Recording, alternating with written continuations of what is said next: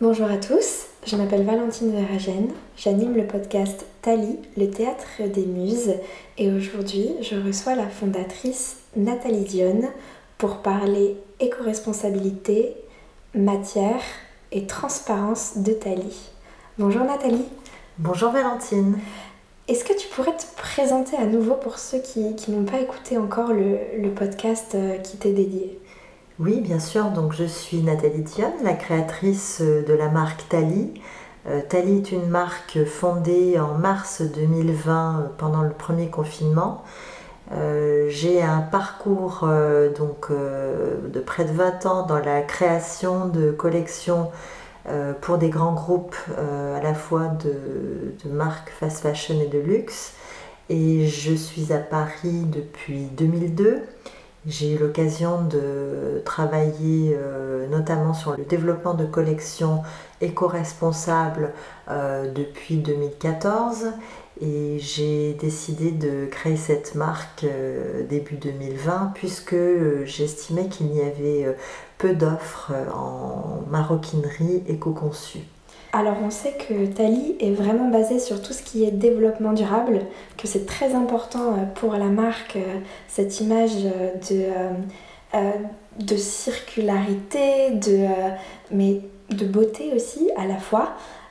On a, on a, vu récemment sur les réseaux sociaux une, une, petite vidéo qui a été réalisée par Pablo Antoria et qui montre justement la transparence de la fabrication Tali on peut voir justement le making-of euh, du concours, euh, du prix, pardon, Liliane Bettencourt pour l'intelligence euh, de la main, la créativité et l'innovation dans les métiers d'art, qui se déroulait dans les ateliers Verneuil, près de Chantilly.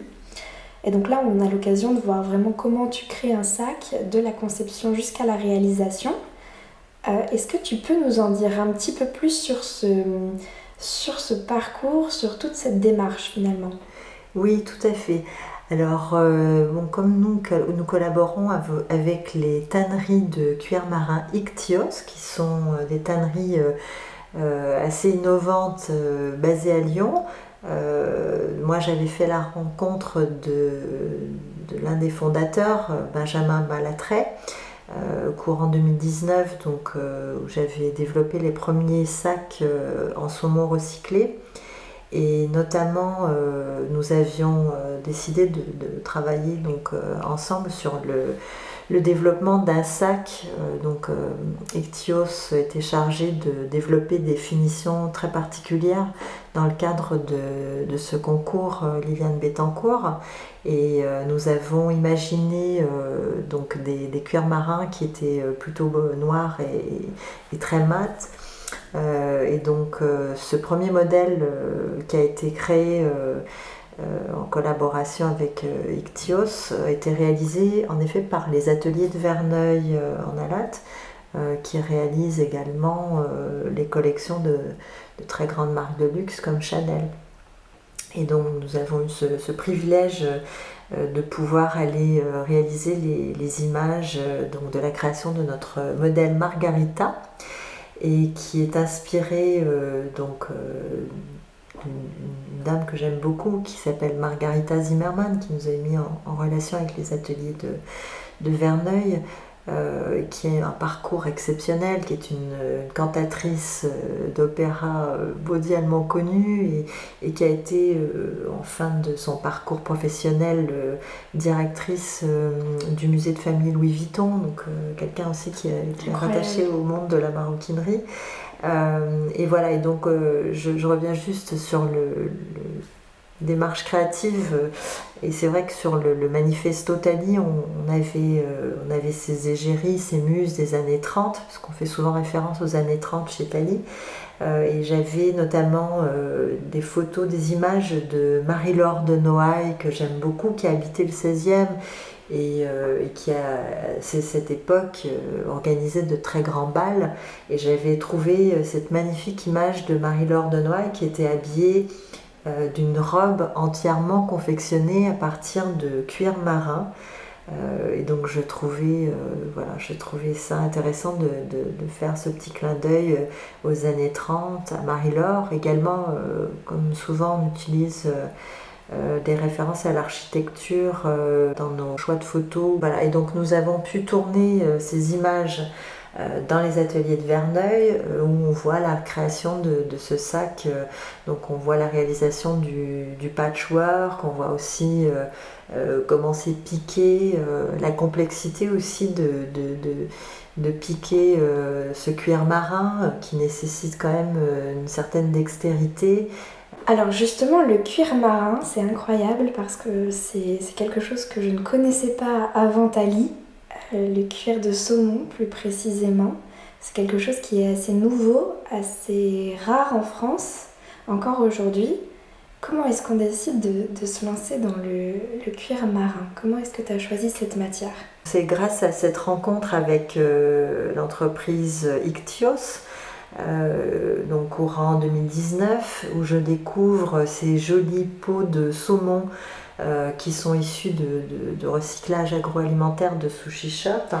À l'époque, tu avais déjà l'idée de créer une marque peut-être de sac ou pas encore? Alors j'y réfléchissais déjà, euh, mais c'est surtout parce que j'ai eu l'occasion d'accompagner un industriel de cuir euh, lors de la présentation de, de collections dédiées au B2B à Première Vision en février 2020 où on avait proposé euh, d'ailleurs des modèles fabriqués à partir de cuir marin.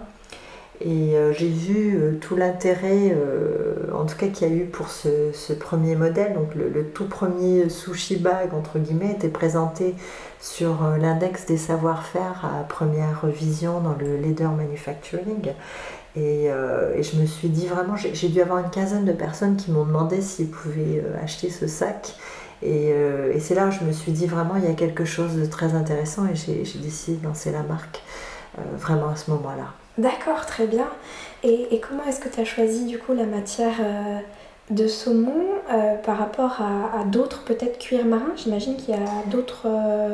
Alors effectivement, on retrouve aujourd'hui, bon, les cuirs marins existaient déjà, on retrouve même dans les cultures inuites le tannage des cuirs marins existe également en Chine, je crois, sur le, tilapia.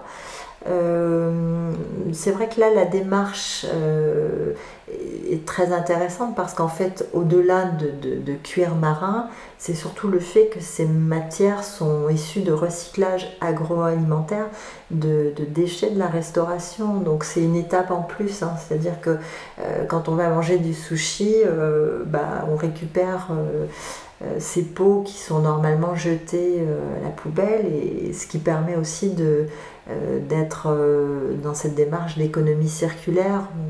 Et, quand on voit le résultat de ces pots de saumon qui sont transformés donc de manière absolument haut de gamme, on, a vraiment l'impression d'avoir un cuir de haute facture avec de très belles écailles, des couleurs très profondes, très riches. Euh, donc, par exemple, on trouve dans nos collections le, rouge rutilant, qui est un rouge euh, euh, très profond et à la fois très brillant. on a aussi le vert luxuriant, qui est un vert un peu émeraude, très, riche. Et on, arrive à travailler de très jolies patines, donc parfois un peu plus satinées, un peu plus brillant.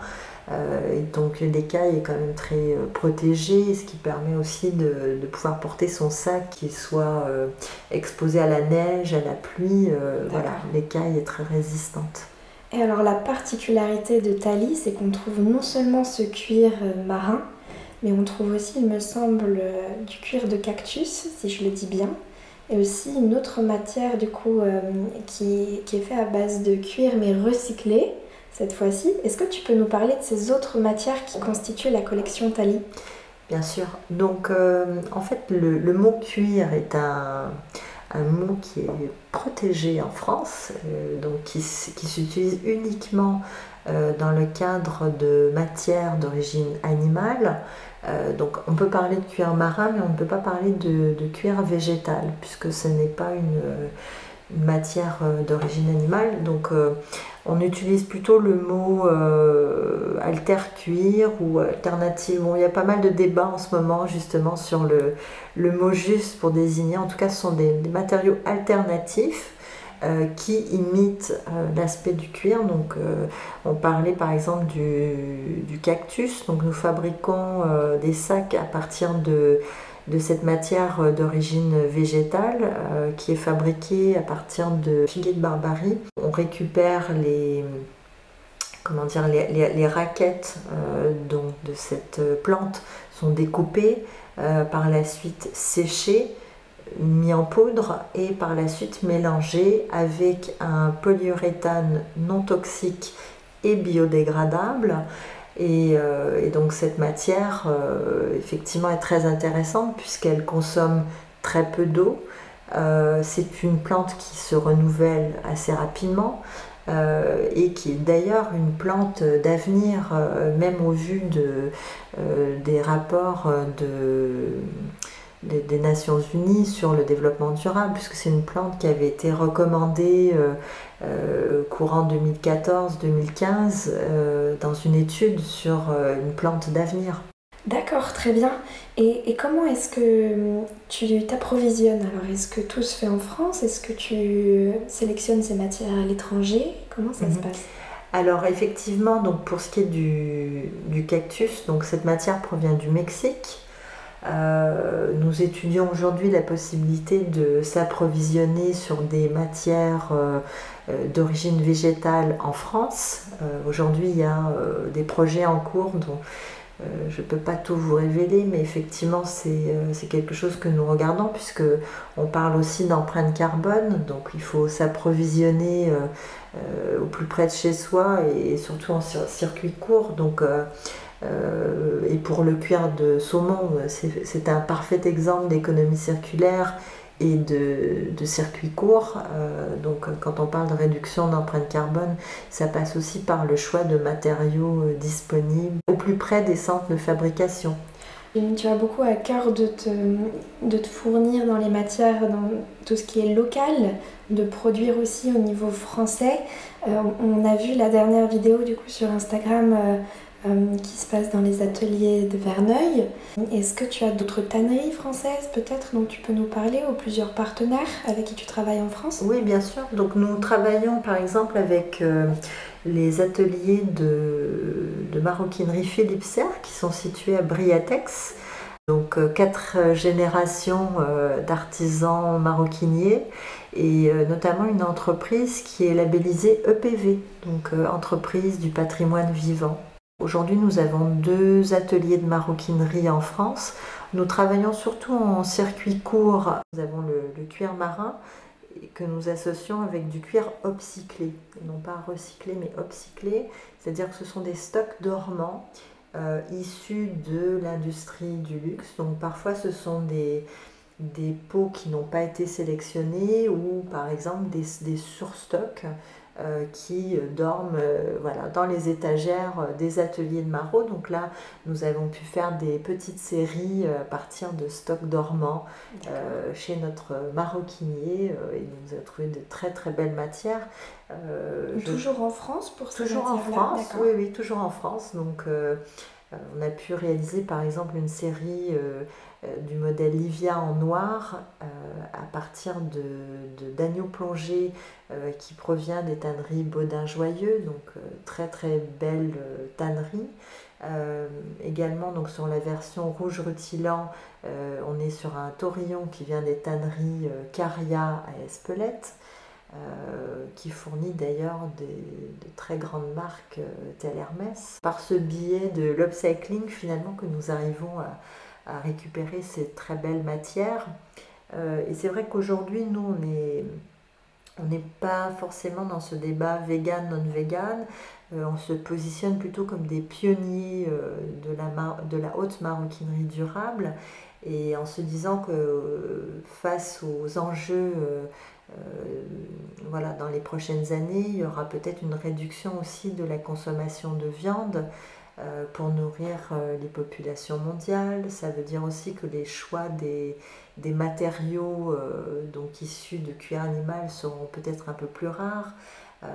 et effectivement, aujourd'hui, on, sent qu'on est à la croisée des chemins où peut-être les matériaux d'avenir un jour serviront en tout cas la, plupart des productions de, sacs. Il y a aujourd'hui le, cuir de champignon, euh, avec des entreprises comme MycoWorks, euh, donc qui ne sont pas encore disponibles euh, pour, pour la commercialisation. Hein. Il y a eu des effets d'annonce qu'on a pu voir dans des différentes marques de luxe, mais pour l'instant, voilà. Pour nous, en tout cas, l'alter le, cuir de cactus était l'une des meilleures alternatives sur ces, ces matériaux innovants, à la fois parce que c'est durable, c'est résistant, on peut laver euh, cette matière. Euh, elle coûte relativement cher encore pour le moment, comme tout, ce qui est nouveau. on espère quand même qu'à terme, on pourra peut-être démocratiser ces nouvelles matières, parce que l'intérêt aussi, c'est que ce soit, comme on dit en anglais, scalable, hein, qu'on puisse démultiplier et puis offrir au plus grand nombre ces matières alternatives, innovantes et durables. Alors c'est très intéressant euh, quand on est sur de nouvelles matières comme celle-ci et qu'on travaille dessus, qu'on est justement une marque pionnière euh, sur, euh, sur ce projet. quelles sont les difficultés que tu as pu rencontrer avec ces matières-là? Oui, bien sûr. Donc nous, ça fait un peu plus d'un an que nous travaillons notamment sur la mise au point des, des finitions des cuirs marins. Euh, nous avons d'ailleurs reçu le soutien de PIAFAB, le pôle innovation de la BPI, euh, pour un programme de RD. Donc nous avons étudié pendant un an euh, justement ces, finitions parfaites pour que le, cuir marin soit à la fois résistant, protégé, mais aussi connaître les meilleures techniques pour travailler ce cuir qu'on n'a pas l'habitude de travailler en, en maroquinerie. Donc euh, trouver par exemple les bons contreforts, euh, euh, le bon dosage de colle. Finalement on a un peu développé notre propre savoir-faire en interne sur justement l'utilisation des, cuirs marins. Et, comme ce sont de petites peaux, nous avons développé un patchwork signature Tali où on, utilise en fait dans une forme un peu triangulaire qu'on retrouve sur l'ensemble des sacs de la Sushi Collection, euh, ce patchwork en saumon recyclé. Très bien, merci beaucoup euh, Nathalie pour ces informations. Est-ce que dans, dans, cette démarche de, de construction de, de collection, d'innovation aussi, est-ce que tu travailles toute seule sur la réalisation des collections ou est-ce que tu t'entoures de professionnels autres? Oui, bien sûr. Alors moi, je travaille beaucoup avec des freelances. On est une petite équipe et euh, donc j'ai euh, par exemple j'ai une styliste euh, qui est d'origine américaine qui est très très rigolote et qui vient, qui vient une fois par semaine donc pour m'aider sur la partie un peu plus technique. Donc elle m'aide par exemple à réaliser les fiches techniques les fiches de lancement de production euh, mais bon, en général, moi j'aime bien voyager, aller directement dans les ateliers, travailler avec les, les modélistes, euh, même si je dois faire aussi des patronages ou euh, revoir par exemple une, une, poignée de sacs. voilà, je peux être amenée à faire moi-même les, les, les, patronages. On essaie de travailler en, en circuit court, avec des petites équipes. Donc selon le projet, j'adapte. Bon, parfois ça peut être aussi j'ai besoin d'une graphiste. J'ai euh, tout un pool de, créatifs que j'ai connus d'ailleurs dans mes, mes fonctions précédentes en tant que directrice créative. J'avais toujours beaucoup de freelance avec qui j'ai travaillé et avec qui j'ai gardé d'ailleurs pas mal de contacts. Et donc ce qui me permet de faire appel euh, de manière assez agile euh, et selon le besoin des, des créatifs en freelance. Super, j'ai appris plein de choses euh, dans ce podcast euh, aujourd'hui. Euh, j'ai encore une petite question pour éclairer peut-être l'idée de tous ceux qui nous écoutent aujourd'hui. Est-ce que tu pourrais nous raconter le parcours d'un sac? Je ne sais pas, le, Livia par exemple, qui est très connu dans ta collection. Peut-être nous expliquer bah, les étapes justement par rapport aux matières, comment est-ce que tu l'as conçu, etc. Oui, bien sûr. Alors le Livia euh, aujourd'hui est fabriqué en France. Euh, donc le modèle effectivement euh, dans sa ligne s'inspire des années 30. je voulais un sac qui soit à la fois minimaliste, chic, élégant et pratique. Donc il se porte à la fois au poignet, façon soir, si on a un cocktail, ça permet de tenir sa petite coupe de champagne et à la fois d'avoir son sac au poignet. Il est ultra léger, donc tous les sacs Tali euh, doivent être légers. Ça fait partie euh, des critères euh, de développement des modèles. Et bon, c'est vrai que les, sacs en général, enfin, on, les porte sur soi, donc c'est une extension de soi. Et j'ai toujours eu envie d'avoir des sacs qui, qui, nous, voilà, qui nous fassent se sentir belles, mais à la fois pratiques, ergonomiques. Moi, je voyage beaucoup. Euh, à Paris, ben, je prends le métro, je vais voir des expos, je vais faire un cocktail. Donc voilà, je voulais un sac qui soit assez versatile. Il se porte également en crossbody. Et euh, donc euh, dans les choix des matières, donc on est sur un saumon recyclé, donc sur la face avant, il est disponible dans plusieurs coloris maintenant, donc selon euh, les couleurs euh, et selon également les matières euh, que l'on trouve en upcycling, puisqu'il est associé, le cuir marin est associé avec un, agneau plongé ou un taurillon selon les coloris. donc on arrive à trouver et à s'approvisionner en France principalement, mais on pourrait imaginer aussi à terme, si on a des grosses commandes, de pouvoir s'approvisionner de tanneries qui soient certifiées LWG Gold, par exemple. Très bien.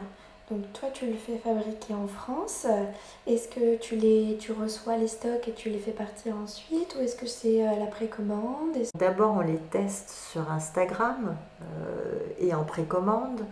Euh, on teste également, euh, donc certains modèles, on les dessine euh, en 3D et on teste les images via l'intelligence artificielle sur des campagnes sponsorisées, par exemple sur Facebook, ce qui nous permet de savoir voilà, quel modèle suscite l'intérêt en tout cas, puisqu'il y a une partie de notre business model qui est en e-commerce, donc il faut vraiment que le modèle plaise visuellement ça permet d'éviter la surproduction Exactement, aussi, inutile. Tout à fait.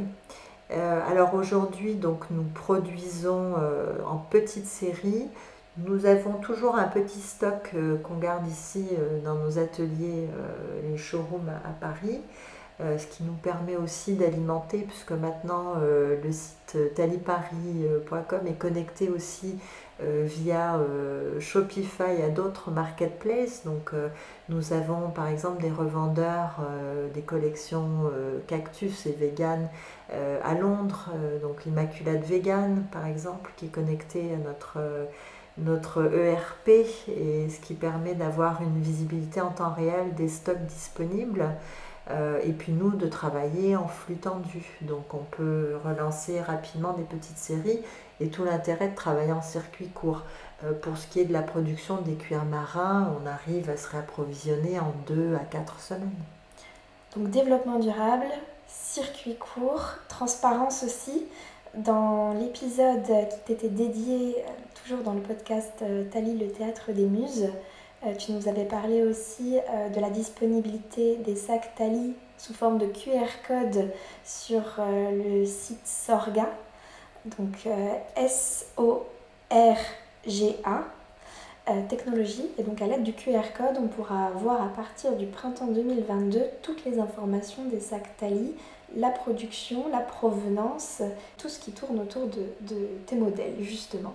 Tout à fait. Alors effectivement, à partir du printemps, les sacs Tali seront équipés d'un passeport numérique avec une technologie inviolable développée par Sorga, euh, qui est une technologie blockchain qui permet d'avoir un code QR unique au modèle et où on peut retrouver euh, les informations clés euh, en toute transparence sur le lieu de fabrication, l'origine des matières, puis on peut même euh, savoir à qui a appartenu le sac. Donc par exemple dans le, le cas de revente de sacs Tali euh, un jour sur des plateformes de seconde main type vestiaire collective, on peut imaginer pouvoir scanner le, petit passeport numérique du sac et savoir que voilà il a appartenu euh, à une personne euh, célèbre euh, peut-être. Donc voilà, on peut imaginer en tout cas la, vie de ce sac perdurer et toujours sécurisé par un ancrage blockchain. C'est super, finalement, Tali, c'est un sac qui a une histoire, une conscience aussi, et beaucoup d'avenir. Merci euh, Valentine. Merci beaucoup Nathalie d'avoir euh, passé ce moment avec moi aujourd'hui et à très bientôt pour un nouvel épisode peut-être. Merci, à bientôt À bientôt.